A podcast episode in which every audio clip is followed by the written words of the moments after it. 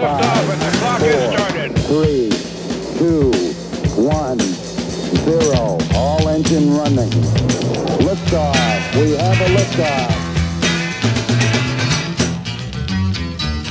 A little less conversation, a little more action, please. Kannst du dich schon hören? Ich kann mich hören und ähm, Dieses Gottverdammte. Ah, ist hier kalt heute. Heute ist es sehr, sehr kalt. Es ist irre kalt, weil ich vergessen habe, die Heizung anzustellen. Besser gesagt, den Lüfter. Und es ist irre kalt. Wir machen einfach, wir machen es so. Ich sag in die Buch um vier Kapitel. Eins, zwei, drei, vier. Hallo Mix, tschüss Mix. Fertig. Und dann gehen wir schön in die Sauna. Du weißt schon, dass du auf Sendung bist. Hallo Mix! Eine, Hallo, Chris. Wir machen eine lange, lange Sendung, dass uns warm wird. Uns Wie wird geht's dir so? Der Mix hat vergessen, im Studio die Heizung anzumachen, deshalb friere ich jetzt. Okay. Ähm, Aber du jetzt als neuer Essentialist, dir sollte das nichts mehr ausmachen. wenn ich friere, bin ich ganz unleidig. Und ich friere sehr schnell. Ähm, wollen wir loslegen? Hallo Chris. Hallo Mix. Du hast auf Record gedrückt. Schon lange her. Wir sind auf Sendung. ja, on air. Der Essentialist, die konsequente Suche nach weniger, ähm, was ich sehr nett finde an, an dem Buch. Es hat sich ja eingebürgert, auch bei Fachbüchern, dass ähm, die Autorinnen und Autoren immer ein oder zwei, das Buch immer ein oder zwei Leuten widmen. Das macht unser Autor nicht, denn er ist Essentialist und schaut nach der konsequenten Suche nach weniger. Er widmet das Buch fünf Leuten. was, ich, was ich ganz groß finde. Aber das ist in der Tat auch sein einziger Ausrutscher. Ähm, der Essentialist, die konsequente Suche nach weniger. Das Buch ist eingeteilt in vier Abschnitte. Essenz, erforschen, eliminieren und ausführen. Ähm, Im ersten Abschnitt Essenz spricht er mehr oder weniger die Kernlogik, seine Kernlogik des Essentialisten an und gibt drei äh, tief verwurzelte Annahmen, die unseren Alltag seiner Meinung nach bestimmen. Ich muss, alles ist wichtig und ich kann alles tun. Da sagt der Autor, dass das der Grundessenz des Essentialismus, also der beharrlichen Suche nach weniger, widerspricht. Denn aus Ich muss wird Ich entscheide mich. Aus alles ist wichtig wird nur sehr wenige Dinge sind wirklich wesentlich. Und aus Ich kann alles tun wird Ich kann alles Mögliche, aber nicht alles tun. Kleine Unterschiede, große Wirkung. Mit den drei Sätzen ähm, ist eigentlich schon sehr viel über die Idee des Essentialismus. Gibt es Essentialismus eigentlich im Deutschen? Spätestens ab heute. Ich habe es noch nie gehört. Essentialismus. Aber Ich das Buch, im Deutschen heißt das Buch Der Essentialist. Das wird es schon geben. Existenzialisten, das ist was anderes. Äh, nein, das schreibt man nur anders. Meint Okay. aber das Gleiche. Gut, danke. Ähm, interessant finde ich ja bei den drei Dingen, dass das äh, Sachen sind, wenn man ehrlich ist, die sind uns alle schon begegnet. Wir kennen das alles. Wir denken permanent, wir müssen jetzt noch unbedingt dies oder jenes tun, anstatt uns ganz aktiv für was Kleineres oder für weniger zu entscheiden. Und ähm, wir denken, wie unglaublich wichtig alles Mögliche ist und dass wir eben immer noch mehr und noch mehr tun müssen. Und äh, das Ganze ist ja, und dagegen wehrt er sich so auf, ist ja nichts anderes als in einem Hamsterrad zu laufen. Denn wir sind zwar permanent in Bewegung, kommen aber halt auch nicht weiter. Und ähm, den Sachen, also dies sozusagen der, den Begrifflichkeiten widmet er sich im ersten Kapitel. Ich bin schon ein großer Fan davon. Vielleicht hat man das gemerkt, das erste Das hat Kapitel. man gemerkt, bin ja. ein sehr großer Fan und leider wird es jetzt für mich persönlich immer schwieriger. Das zweite Kapitel eliminieren. Ähm, zweites Kapitel eliminieren. Jetzt wird es für mich ein bisschen diskussionswürdig. Er sagt, das Paradoxe am Essentialismus ist, der Essentialist hat im Grunde mehr Optionen als der Nicht-Essentialist. Wenn wir, wie soll ich das sagen? Also er sagt, dass der Essentialist deshalb mehr Entscheidungen hat, weil er sich alles anschaut, Ja. am Schluss aber für sehr wenig entscheidet. Der Nicht-Essentialist begeistert sich für alles, reagiert darauf und ist damit dauerbeschäftigt und kann nichts richtig machen. So sagt er's. Da geht es wieder um die Entscheidung. So habe ich das verstanden. Die bewusste Entscheidung, ich schaue mir viele Dinge an, um mich dann bewusst für etwas zu entscheiden.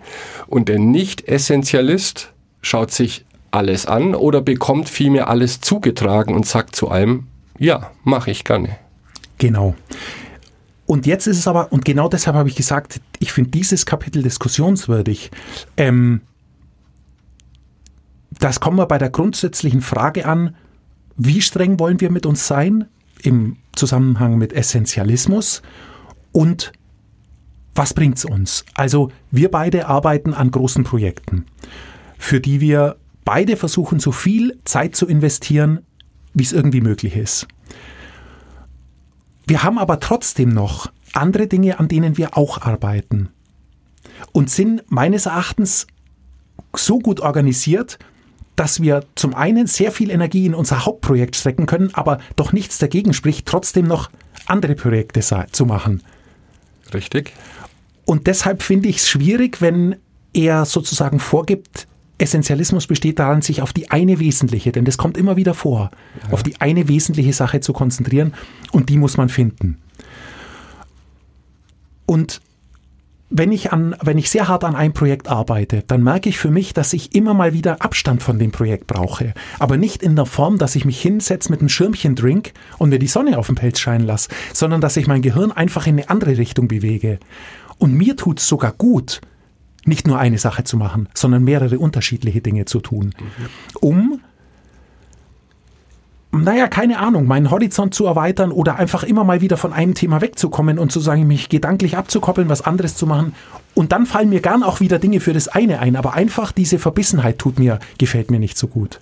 Und die lese ich zu sehr raus. Da gebe ich dir schon recht. Ich denke aber, man kann seinen Ansatz auf verschiedenen Ebenen ähm, akzeptieren. Denn wenn er seinen seine Theorie ernst nehmen würde, hätte er zum einen nicht fünf Personen dieses Buch gewidmet und der Autor schreibt ja nicht nur Bücher, der hält auch Vorträge, macht einen Podcast, hat eine Webseite. So gesehen macht er auch viele Dinge und ich bin sicher, ähm, wie jeder andere Mensch auch, hat er Hobbys. Vielleicht hat er eine Modelleisenbahn im Keller stehen, wir wissen es nicht. Ähm, die Idee, die ich damit genommen habe von Essentialismus, ist auch bei einzelnen Projekten, sich die eine Sache rauszupicken, an der ich arbeite, die das ganze Ding vorwärts treibt. Also gerne auch mehrere Projekte gleichzeitig, aber sich dann nicht in Details verzetteln, sondern genau diesen Schritt zurückzumachen und zu überlegen, was ist jetzt in diesem Moment die einzig richtige Entscheidung, die ich treffen kann, um dieses Projekt in die richtige Richtung zu treiben. Ja, im, da bin ich, da bin ich, sind wir sehr nah beieinander. Also mir fällt auch auf, dass er gerade in dem zweiten Kapitel, wo wir jetzt ja mehr oder weniger hängen, ähm, da geht es ihm darum, wie filter ich gute von schlechten Entscheidungen aus, mhm. letztendlich. Und da ist mir mehr durch Zufall ähm, eine Sache gekommen, die ich jetzt auch gleich schon vorstellen möchte. Das wird nämlich auch mein Hack für die nächste Woche, aber er passt hier gerade ganz gut. Und das ist meine neue italienische Entscheidungsvariante. Italienisch? Das ist meine italienische Entscheidungsvariante. Und an der Stelle muss ich jetzt natürlich auch meine wunderbare Italienischlehrerin, die Federica Rogat, grüßen, die seit Jahren versucht mir im Italienischen mehr beizubringen als Bier zu bestellen, sich natürlich die Zähne ausbeißt, aber nicht aufgibt. Sie gibt nicht auf. Das Interessante ist aber, wir haben uns über das Buch unterhalten und dann hat sie mir gesagt, was Entscheidungen treffen im Italienischen heißt. Deshalb die italienische Entscheidungsvariante. Ähm, prendere una decisione. Der Witz dabei ist, prendere, wörtlich übersetzt, heißt nehmen oder ergreifen. Mhm. Und dann finde ich das Ganze unglaublich charmant. Wir fällen oder treffen Entscheidungen nicht, sondern wir ergreifen sie. Dann ist nämlich aus dem Entscheidungen treffen und fällen eher ein Chance ergreifen geworden. Und das finde ich eine Herangehensweise, die schon mal viel sympathischer klingt und die uns automatisch zu Essentialisten macht. Denn Wir, Jetzt bin ich gespannt. Nein, also wenn ich, wenn ich tatsächlich, wenn ich mir immer die italienische Entscheidungsvariante hernehme und sage, es geht eben nicht um entweder oder, sondern es kann auch weder noch sein, weil ich beide Optionen oder alle, alle drei Optionen, für die ich mich entscheiden könnte, für nicht gut halte. Ich sehe in allen drei Optionen keine Chance, die ich wirklich ergreifen möchte. Oder aber, und da sind wir wieder bei uns beiden, von vier Entscheidungen, die wir treffen müssen, sehen wir in zwei eine Chance, die wir ergreifen wollen und können. Dann werden wir zu Essentialisten, weil wir dann eben nicht mehr sozusagen nur uns eventuell für das kleinere Übel entscheiden, was bei Entscheidungen nun mal passieren kann. Entscheide dich für A oder B. Ja. Und wenn wir dann sehen, okay, ist A eine Chance für mich oder ist B eine Chance für mich? Und wenn wir beides verneinen, dann lassen wir es sein. Und dann werden wir automatisch zu Essentialisten, Indem wir uns für nichts entscheiden. Indem wir uns für nichts entscheiden. Ich meine, wir beide entscheiden uns ja sowieso immer für beides. Ich- Aber ähm, Ich bin eh überrascht, dass du dir dieses Buch da ausgesucht hast. Weil wenn es einen Renaissance-Menschen gibt, einen modernen, dann bist du das, der alles zu jeder Zeit zu 100% macht. ja, ähm, ich tatsächlich dachte ich, dass das heilbar ist, indem ich das Buch Der Essentialist lese. Nur ähm, es überzeugt mich einfach zu wenig. Okay. Und ich bin ähm, tatsächlich mag ich die sozusagen die Herausforderung vieler unterschiedlicher Dinge und auch was mir das bereithält an neuen Erfahrungen, neuen Eindrücken, das mag ich zu gerne. Und ich habe gemerkt, dass ähm, was ich vorhin schon gesagt habe, dass es für mich funktioniert. Eben Essentialismus so weit getrieben, dass ich mir tatsächlich bei Entscheidungen nur meine Chancen raussuche. Das finde ich einfach super. Also da, das was wirst du noch oft von mir hören zu bekommen, das äh, gefällt mir super. Und ähm, aber natürlich auch, und da möchte ich was, das aufgreifen, was du gesagt hast, weil auch das stimmt zu 100 Prozent, wenn man sich für was entschieden hat, dann muss man schauen, wie kann ich es reduzieren. Und jetzt pass auf, jetzt wird es sehr krass. Jetzt muss ich, ich habe ein Zitat vorbereitet. Ich habe ein Zitat vorbereitet von Antoine de Saint-Exupéry. Keine Sorge, es ist nicht der, Gut, dass wir einen Popschutz haben. es ist nicht der nur mit dem Herzen sehen wir gut Dauerbrenner. Es ist was anderes, was er gesagt hat, was super passt und was genau das wiedergibt, was äh, du gesagt hast. Perfektion ist nicht dann erreicht, wenn man nichts mehr hinzufügen, sondern nichts mehr weglassen kann. Antoine. Antoine und ich sind sowas von auf einer Wellenlänge. Es ist Wahnsinn. Wenn der einen Facebook-Account hätte, dann wären wir befreundet. Und ich könnte ihm dann einmal im Jahr zum Geburtstag gratulieren, könnte ich Happy Birthday Antoine in seine. Ach, du lernst ja auch Französisch. Ach, das wäre Antoine de Saint-Exupéry. Zum Geburtstag 120, 125 wahrscheinlich. Zum 125. würde ich ihm dann gratulieren. Der ist sicher 125 Jahre jetzt alt, ich weiß es Ich nicht. glaube, ja, das schaue ich nach. Oder macht- 130, 120 vielleicht. Antoine de Saint-Exupéry ist abgestürzt mit dem Flugzeug, oder? Ja. Krass. Dürfte ich einen Facebook-Account in seinem Namen eröffnen? Dann waren wir Freunde. Habe ich einen Freund mehr? Habe ich schon zwei Freunde. Nicht nur dich, sondern dich nochmal. Das Okay. wäre eigentlich ganz Aber- schön. Vielleicht siehst du das Ganze ein bisschen zu extrem, denn im Gegensatz zu dir, was ich jetzt so raushöre, bin ich schon überzeugt von diesem Buch. Und nicht unbedingt, was jetzt Hacks betrifft, die ich mitnehmen kann, obwohl da habe ich auch am Schluss dann einen schönen, sondern es gibt ein paar Sätze in diesem Buch, beziehungsweise Fragen, die finde ich vollkommen überzeugend. Und ich habe das nicht so interpretiert, dass jeder von uns sich jetzt für eine Sache im Leben entscheiden muss, die er dann exklusiv tut, sondern die Frage für ihn, so habe ich das Buch interpretiert, besteht immer daran, ist das, was ich gerade tue, das Richtige? Und du gehst jetzt den italienischen Weg, finde ich sehr schön, und man könnte das vielleicht so sehen, du hast die Option, Urlaub in vier verschiedenen Ländern zu machen. Und du kannst nicht in allen vier Ländern entweder nicht gleichzeitig oder auch nicht innerhalb eines Jahres Urlaub machen. Dann solltest du den Schritt zurücktreten und überlegen, was ist das Beste jetzt für mich? Und nicht zu sagen, ich hake alle vier ab, fahr dahin, mach das und das schnell, sondern konzentriere mich auf diese eine Version und genieße das dann richtig. Könnte man vielleicht auch so interpretieren. Ähm, was mich am meisten gepackt hat, ist, dass wenn wir keine Entscheidungen treffen und keine Prioritäten setzen, dann tun das andere für uns. Und das finde ich sehr erschreckend, sich das mal so vor Augen zu führen, aber genau das ist das.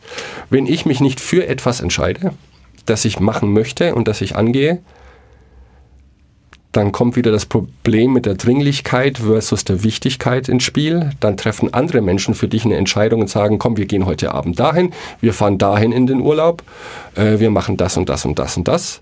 Und plötzlich tust du ganz viele Dinge, für die du dich nie aktiv entschieden hast. So interpretiere ich den Essentialisten. Das heißt, ich muss den Essentialismus bei mir zu Hause einleben. ist ganz Nein. wichtig. Du triffst die Entscheidungen bewusst. Befehl von ganz unten, ich sag's dir. Aber ich habe sogar begonnen, meinen Kleiderschrank auszuräumen.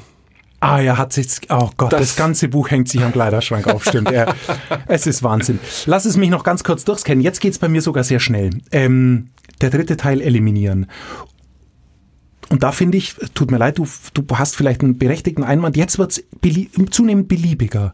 Denn beim Eliminieren geht es darum, wie trenne ich mich von Dingen, die ich, mit denen ich nichts zu tun haben möchte. Ähm, und da kommt, bringt er jetzt einfach Tricks und Hacks ins Spiel, die wir aus sehr vielen anderen Büchern, ja. die wir jetzt gelesen, die wir auch schon vorgestellt haben, ähm, schon gelernt haben, die aber einfach jetzt eben sozusagen neu aufbereitet sind in einem Kontext mit Essentialismus. Aber auch da geht es darum, Grenzen setzen, wie du gesagt hast, wenn sozusagen Dinge, die für dich nur dringend sind, sind ja meistens für andere wichtig, nicht umgekehrt. Also Sachen öfters Nein sagen. Also jetzt ist es sehr allgemein und ich finde, dass es das auch im letzten Teil tut, ähm, weil da geht es dann auch, das ist dann sozusagen das Gleiche nochmal, nur irgendwie anders verpackt, also ausführen. Wie lassen sich die Dinge jetzt wirklich in die Tat umsetzen und auch da Sachen, die wir kennen, wie arbeitet man total im richtigen Flow, große Projekte in kleine Schritte unterteilen, keine Mammutaktionen. Also das ist dann alles schon sehr, sind große Allgemeinschauplätze, die immer wieder in so einem, ja, ja, das ist alles Essentialismus. Ding daherkommen. Ich weiß nicht, ob du es anders gesehen hast. So habe ich es gesehen. Ich liebe den ersten Teil so sehr, dass das Buch für mich klar geht. Okay. Verstehe mich nicht falsch. Es ist, wird nur hintenrum ein klein wenig dünn. Also, so wie ich es für mich interpretiere, kann ich der essentialistischen Idee viel abgewinnen. Ich mache es dann genauso, wie du es gesagt hast. Ich mache die Projekte, die ich gern ergreifen möchte und innerhalb dieser Projekte entscheide ich mich, was ist das absolut Wichtigste in diesem Projekt? Was ist der einzig richtige, wichtige Schritt in diesem einzelnen, einen Projekt als nächster? Also kein Hin und Her datteln, aber ich will mich natürlich auch nicht kasteien und jetzt Sachen auf Teufel komm raus runterbrechen auf, das, auf den kleinsten, kleinsten möglichen Teil einer Aktion. Ähm, aber wenn ich durch die klareren und deutlicheren Entscheidungen im Detail sozusagen eine Gewissheit meiner Autonomität zurückgewinnen kann, meiner Zeitautonomität, Autonomie und eher selbstbestimmt meine Sachen angehen kann, was du ja auch schon angesprochen hast, dann ist es mir eine große Hilfe. Und das könnte funktionieren durch eben sich raussuchen, was möchte ich, was macht mir wirklich Spaß, was ist mir wirklich wichtig und dann aber anzufangen, innerhalb dieses Projektes runterzustreichen, was braucht es, was es braucht es nicht. Beim Essentialisten hätte man vielleicht aus 300 200 Seiten machen können mit dieser Methode. Könnte sein, ich will jetzt nicht zu streng sein, könnte aber sein. Was mir gerade einfällt, ähm, du hast es vorhin angesprochen, dass es einige Dinge gibt in diesem Buch, die wir jetzt in den Büchern, die wir bereits gelesen haben und hier besprochen haben, genauso vorkommen. Ähm, ich habe hier zwei Beispiele. Er schreibt, Essentialismus bedeutet nicht mehr zu tun, sondern die richtigen Dinge. Kommt uns bekannt vor, oder? Ja. Zweites Beispiel, live by design, not by default. Mhm. Habe ich sofort an Make Time gedacht. Was wäre, wenn wir das Wort Essentialismus durch Produktivität ersetzen, dann wäre der Titel dieses Buchs Produktivität.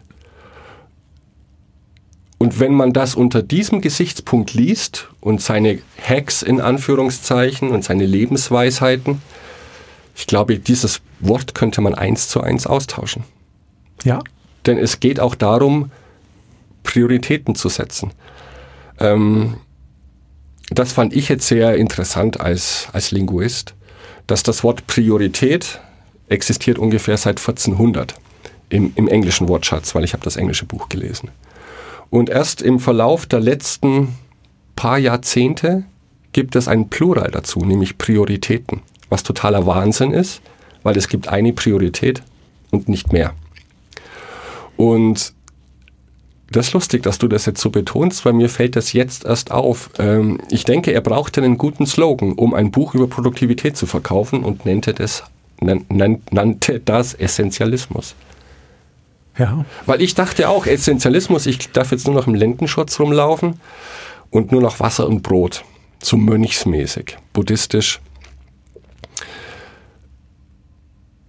Wenn ich dieses Buch lese, dann deutet aber nichts in diese Richtung. Sondern es geht nur darum, meine Interpretation, sich für die richtigen Dinge zu entscheiden. Und ich denke, man kann dieses Buch mit einem Satz zusammenfassen. Und den fand ich sehr, sehr toll von ihm. Wenn es kein klares Ja ist, ist es ein klares Nein. Ja, auch, auch das wäre ein großer Hack eigentlich äh, fürs ganze Leben. Wenn es kein klares Ja ist, ist es ein klares Nein. Super. Ja, dann ersparen wir uns, denke ich, viele, vieles von dem Rumeiern. Ähm, ja, schauen wir mal, machen wir mal, ich könnte mal, ich müsste mal. Das klingt nicht nach einem überzeugenden Ja.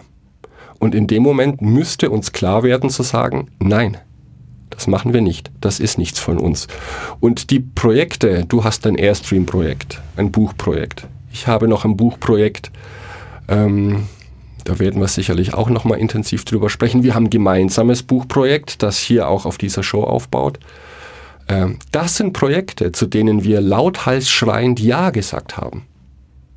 Vom, vom ersten Moment an. Ja, ich will. Ist es kein klares Ja, ist es ein klares Nein, ist eigentlich die italienische Entscheidungsvariante. Eigentlich ist Richtig, es ein und prendere, dasselbe. oder? Ja, ja. prendere, ergreifen. Es ist genau ein und das Gleiche. Und darauf können wir wirklich diese, also wenn es für dich in Ordnung ist, dann können wir uns auf diesen Hack dieser Sendung einigen. Weil das ist eine ganz große Hilfe. Also das ist wirklich eine ganz große, ähm, klares Ja oder die italienische Entscheidungsvariante. Die ist es. Du machst du lieber das oder das? Nein, keins von beiden. Genau. Ja. Solange ich nicht Magst du Geschirr spülen oder Müll rausbringen? Nein, Nein. weder noch. das wird super funktionieren, du wirst es sehen. Wir reden nicht drüber Mach deinen Scheiß Sendung. selber, ich bin Essentialist. Wir reden nicht darüber. Also du hast dich für die italienische Entscheidungsvariante, wenn es kein klares Ja ist, ist es ein klares Nein. Genau. Es muss für mich eine Chance sein, die Entscheidung. Und dann ergreife ich sie und ich fäll sie nicht mehr. Da bin ich gespannt, wie du das umsetzt, denn du hast mich immer kritisiert dafür, dass ich so gerne Nein sage. Ja. Aber das muss ich in diesem Fall auch gar nicht. Warum? Ich muss nur nicht Ja sagen. Aber ist es kein klares Ja, ist es ein klares Nein? Nicht ausgesprochen. Verstehe. Ja. Ich denke, für die Zukunft ist das sehr, sehr hilfreich. Nur haben wir Dinge an der Backe, die wir jetzt erstmal loswerden müssen. Und dazu müssten wir dann tatsächlich aktiv Nein sagen. Weil was ich auch sehr interessant fand, und deswegen habe ich vorhin den Kleiderschrank an, angesprochen. Ähm, da gibt es, glaube ich, eine Japanerin, die ihren Riesenvermögen damit verdient, Leuten dabei zu helfen, ihren Kleiderschrank auszusortieren. Anscheinend gibt es einen Markt da draußen. Ähm, und es gibt Menschen, denen fällt das sehr schwer, zu sagen, ja, behalte ich das, behalte ich das nicht. Aber auch da hilft die Frage, ist das kein klares Ja, ist das ein klares Nein? Und dahinter steckt, dass wir Menschen Dingen, die wir bereits besitzen, einen größeren Wert geben als Dingen, die wir noch nicht besitzen. Deswegen muss bei vielen Dingen, jetzt im Kleiderschrank oder auch bei Aktivitäten, Projekten, die wir auf uns nehmen, muss immer die Überlegung sein, mh, was ist mir oder wie viel würde ich dafür geben, um diese Chance wahrnehmen zu können? Das finde ich auch eine sehr mächtige Frage. Also im Prinzip, was würde ich dafür bezahlen, um das zu bekommen? Und ich denke, das ist auch eine große Entscheidungshilfe, um von dem ganzen Lärm, wie er es nennt, der da draußen existiert, wegzukommen. Kennst du das Becher-Experiment? Nein? Abgefahren. Das packen wir in die Shownotes auf äh, kosokpodcasts.de auf die Keine Zeit Kachel. Da sind jeweils die Shownotes zu unseren aktuellen Sendungen. Das packen wir mit drauf. Es gibt, ich, dort steht es dann mit Quellenangabe, aber es ist so, ein äh, Professor an der Universität hat äh, zwei Gruppen gebildet. Der eine Gruppe hat da einen Kaffeebecher, einen schönen, in die Hand gegeben, hat gesagt, schenke ich euch. Und nach 20 Minuten kam er zu denen und hat gesagt, wisst ihr was, ich habe eine super leckere Tafel Schokolade, wer tauscht gegen den Kaffeebecher? Das haben 10% etwa gemacht, 90% haben den Kaffeebecher behalten. Bei der zweiten Gruppe, den hat er den super leckeren Schokoladenriegel in die Hand gedrückt, hat gesagt, schenke ich euch. Nach 20 Minuten kam er mit einer Kaffeetasse, hat gesagt, Leute, wer tauscht den Ka Schokoriegel gegen die Kaffeetasse? Und jetzt ist, die Antwort ist sehr einfach. Auch da war es exakt etwa 10, exakt etwa, Ja. waren es etwa 10 Prozent, die nur getauscht haben, 90 Prozent wollten es behalten. Damit hat er belegt, was du gerade angesprochen hast. Dinge, die man schon besitzt, bewertet man höher als Dinge, die man nicht besitzt. Fand ich ein irre spannendes, äh, das habe ich schon vor kurzem noch gelesen, das finden wir raus, vor, woher es kommt, kommt in die Shownotes. Experiment. Und ich denke, das kennen wir alle. Ähm, niemand will, glaube ich, auch zugeben, dass er hier einen Fehlkauf getätigt hat. Ja, man kauft etwas und hat sich darauf gefreut, es hat vielleicht noch viel Geld gekostet und das stellt sich als rechter Mist heraus. Würde man aber nie zugeben, vor allem dann nicht, wenn man wochenlang darauf hingebettelt hat, sich das kaufen zu dürfen. Jetzt benutze es auch. Ja. Aber ich brauche noch einen Hack für nächste Woche. Okay, wenn für dich die italienische Entscheidungsvariante nichts ist, ist Doch. ganz so direkter Hack. Ist, aber mir ist nichts anderes, also es ist nichts anderes in diesem Buch, was für mich wirklich essentiell wichtig wäre, deshalb mache ich das. Der ist für mich genau das Richtige. Dann ganz aktiv zu versuchen. Auch im Supermarkt vorm Regal, Entschuldigung, im Supermarkt vorm Regal, diese Tüte Chips oder diese Tüte Chips. Nein, ich sehe eine Chance in beiden Tüten, ich nehme beide. Weißt du, wie ich meine? Also Chancen ergreifen, wenn sie sich einem bieten. Ich bin schon ganz heiß auf, auf meine Hackwoche. Das stimmt. Jetzt habe ich den Faden verloren, mein Hack. Was ich genau. Ich bin ja seit Anbeginn dieser Show ein Fan der drei täglichen Aufgaben. Auch wenn ich es nicht immer schaffe. Er bringt jetzt eine schöne Theorie mit ins Spiel. Ich nenne das mal den Thementag. Wenn ich meine Projekte, an denen ich mit einem ganz lauten Ja arbeite, vielleicht noch auf bestimmte Tage aufteile, ist meine Hoffnung, dass ich da noch intensiver und effektiver oder effizienter daran arbeiten kann. Weil momentan habe ich meine drei täglichen Dinge aus verschiedenen Projekten, aus verschiedenen Hotspots. Und da bleibt natürlich nur eine bestimmte Zeit pro Tag. Und es gibt Tage, an denen muss ich mich zwingen, mit einer Aufgabe aufzuhören, obwohl ich eigentlich gut im Flow bin, um meine zweite tägliche Aufgabe, die aus einem anderen Hotspot kommt, unterzubringen. Das ist Quatsch, wenn ich jetzt drüber nachdenke. Weil wenn ich gut in einem Thema drin bin, dann sollte ich da dabei bleiben. Das heißt, ich mache in Zukunft oder für nächste Woche werde ich detailliert berichten. Montag ist Thementag bla bla bla, Dienstag ist Thementag bla bla bla, damit ich mich, sage ich mal, mindestens zwei Stunden pro Tag auf ein Thema konzentrieren kann, ohne Unterbrechung und dann pfeife ich auf die drei täglichen Aufgaben. Gut. Ja, nein, nein, das ist ja ein großer Schritt. Du hast die jetzt äh, wochenlang verteidigt, aber ich stimme dir zu. Probier es aus, weil ich glaube, einen Flow, den man mal, mal hat, einmal sollte man nicht unterbrechen, weil man im Hinterkopf hat, Mist, ich muss ja noch daran und daran heute arbeiten. Und so ein Netflix-Projekt ist natürlich, lässt sich ungern unterbrechen, muss ich zugeben. Braucht Zeit.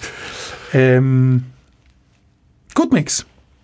Unterm Strich müssen wir sagen, gutes Buch.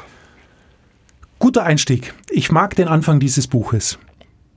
Gut? Ich mag den Anfang dieses Buches und ich mag ehrlich gesagt, wenn wir ganz ehrlich sind, alles Wichtige, was drinsteht, haben wir besprochen. Mir würde nichts einfallen. Ich habe es ganz gelesen. Ich habe es nicht überflogen. Ich habe Wort für Wort gelesen. Ich habe Passagen zweimal gelesen. Ich glaube, alles, was wir, was wichtig ist, haben wir besprochen. Das muss natürlich jeder für sich selbst entscheiden, aber Ich versuche den Autor, wie heißt er denn nochmal? McCown? McCown, ja. Ich versuche eine E-Mail an ihn zu schreiben und frage ihn, ob es in Wirklichkeit um Produktivität geht und nicht um Essentialismus. Bin ich sehr gespannt. Mach das gleich, dann äh, kannst du nächste Woche berichten. Genau. Lassen wir es gut sein für heute? Das machen wir. Wir sehen uns nächste Woche. Unbedingt. Viel Spaß.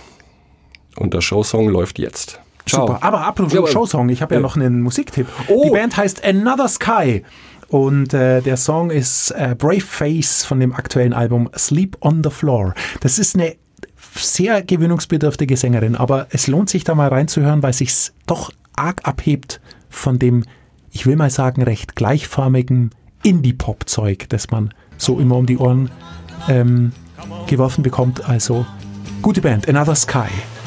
Darf ich noch fragen, was der Song mit dieser Folge oder der schon? Ähm, überhaupt nichts. Es ist einfach nur ein guter Song. Und ich fand, die Playlist Okay. hat einen guten Song verdient. Wir kommen sonst, wenn wir, wenn wir immer Zusammenhänge suchen, wird das nichts. Wir brauchen einen guten Song.